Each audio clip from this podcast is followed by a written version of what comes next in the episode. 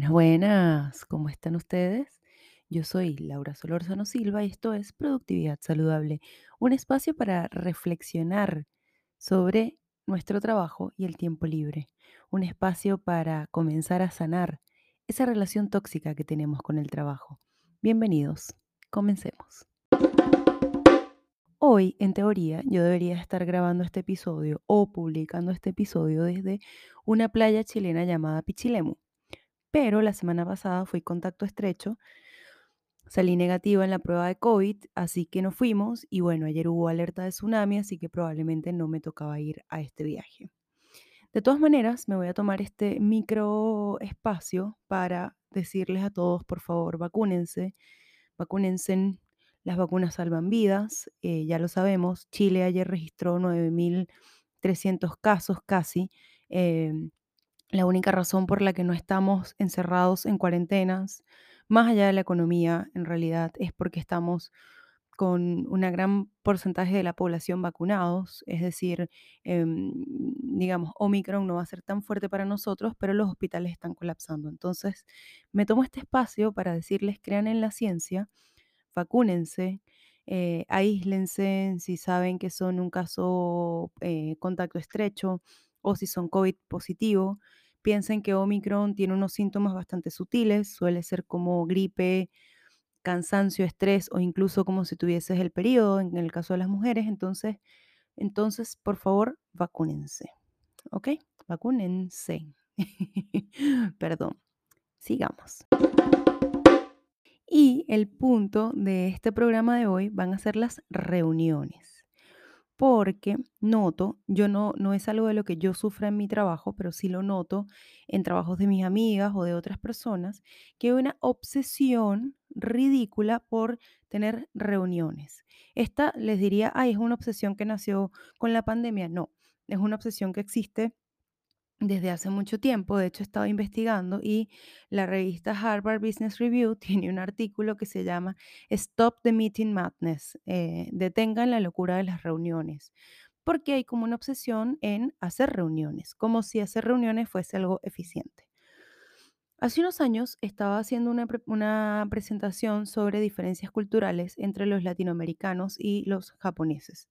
En esta presentación me tocó como era una presentación corporativa, evaluar o estudiar, en verdad, investigar cómo era el proceso de reuniones entre los japoneses y cómo era el proceso de reuniones para los occidentales, latinoamericanos, gringos, ¿no? Un poco como nuestro lado del mundo. ¿Y esto por qué? Porque a mí me parecía muy ineficiente el proceso de reuniones de los señores japoneses. De hecho, eh, en, en mi investigación ellos no necesariamente se reúnen para tomar decisiones, se reúnen para eh, llegar a acuerdos, a consensos. Entonces muchas veces las reuniones suelen ser largas porque, bueno, llegas a generar consensos es, toma tiempo.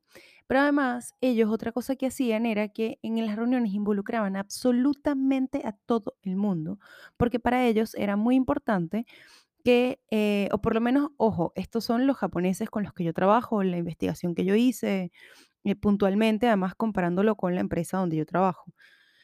Eh, para ellos era muy importante, entonces de repente tú estabas en una reunión donde estaban hablando de temas de administración y tú en verdad eras de marketing y eso a ti no te importa, pero para los, en la visión de los japoneses tú tienes que estar informado de lo que pasa en todos los departamentos.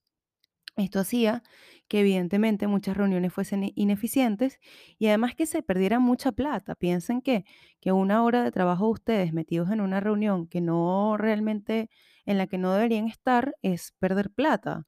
Em, toda la hora laboral que tú mal uses es una pérdida de plata para la compañía que digamos, está bien, a ti como individuo puede que no te importe, pero a la compañía le debería importar. Normalmente tú, individuo, no eres el que convoca la reunión, sino que la convoca un jefe.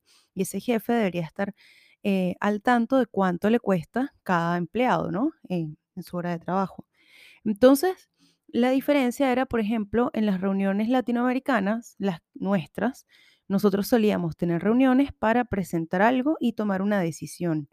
Esa, esa decisión no necesariamente era un consenso, muchas veces era, terminaba siendo la decisión de los gerentes, pero em, se utilizaba ese espacio un poco para generar una discusión, a diferencia de los señores japoneses, ¿no?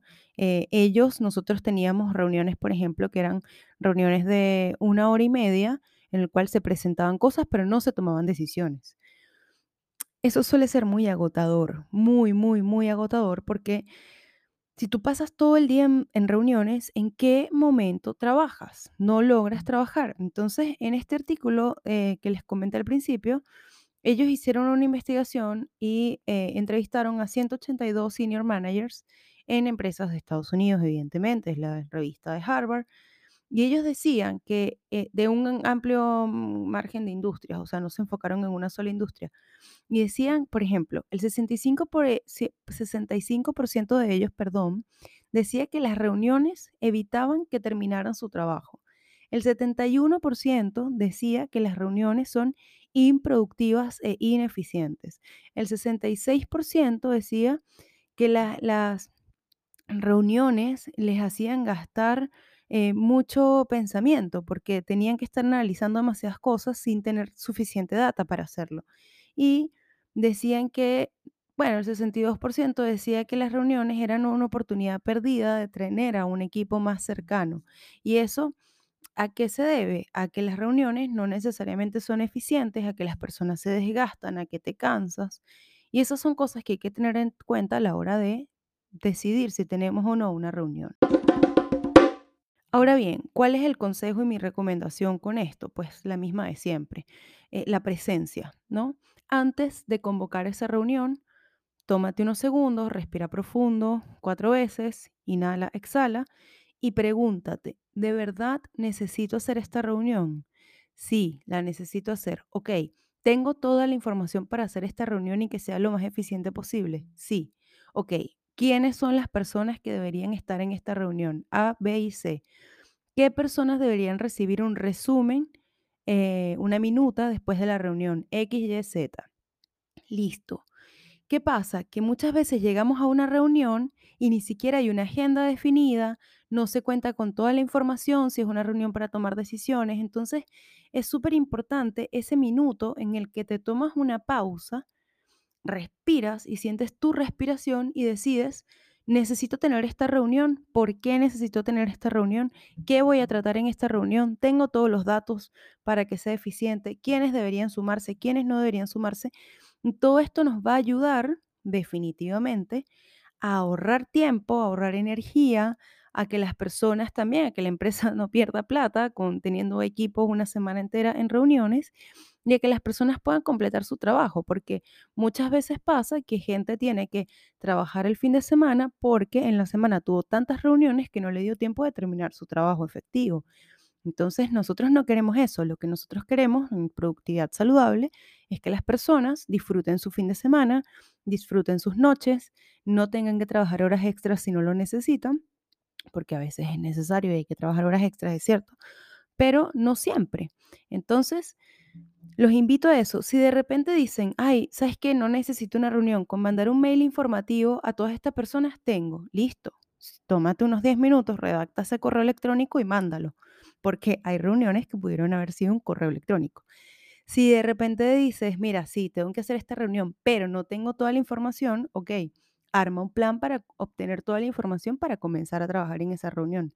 Pero evita, sí, bajo toda circunstancia, de repente, tener reuniones por tener reuniones, porque te cansas tú, se cansa tu equipo, se desgastan las relaciones, la gente no termina de trabajar y definitivamente no es una forma de hacer team building. Y ahora, encima de mi tabla de equilibrio, los dejo hasta acá. Muchas gracias por llegar hasta aquí. Recuerden compartir este podcast en todas las redes sociales. Está en Spotify, Apple Podcasts, Google Podcasts y ahora en Spotify pueden hacer em, recomendación. Entonces, si este podcast les gusta, pónganme un 5, por favor. Muchas gracias. Yo soy Laura Solórzano Silva y esto fue Productividad Saludable. Pueden buscarme en Instagram como productividad-saludable. Muchas gracias por llegar hasta acá.